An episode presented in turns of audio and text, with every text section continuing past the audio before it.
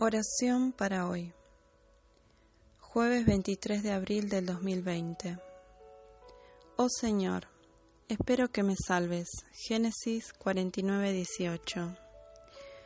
Señor, Dios nuestro, ayúdanos en estos días tan difíciles para nosotros. Ayúdanos a no perder nuestra expectación por el tiempo venidero, tiempos de Jesucristo, Señor del cielo y de la tierra Fortalécenos, te lo pedimos, y fortalece a todos aquellos en el mundo quienes tienen que aguantar tan gran sufrimiento, especialmente a los desamparados y moribundos. Que multitudes de ángeles desciendan entre las muchas miserables personas, para que tu nombre sea alabado en vida y en muerte, en todo lo que debemos de experimentar. Porque te alabaremos siempre, sin importar qué pase ahora o en los días por venir.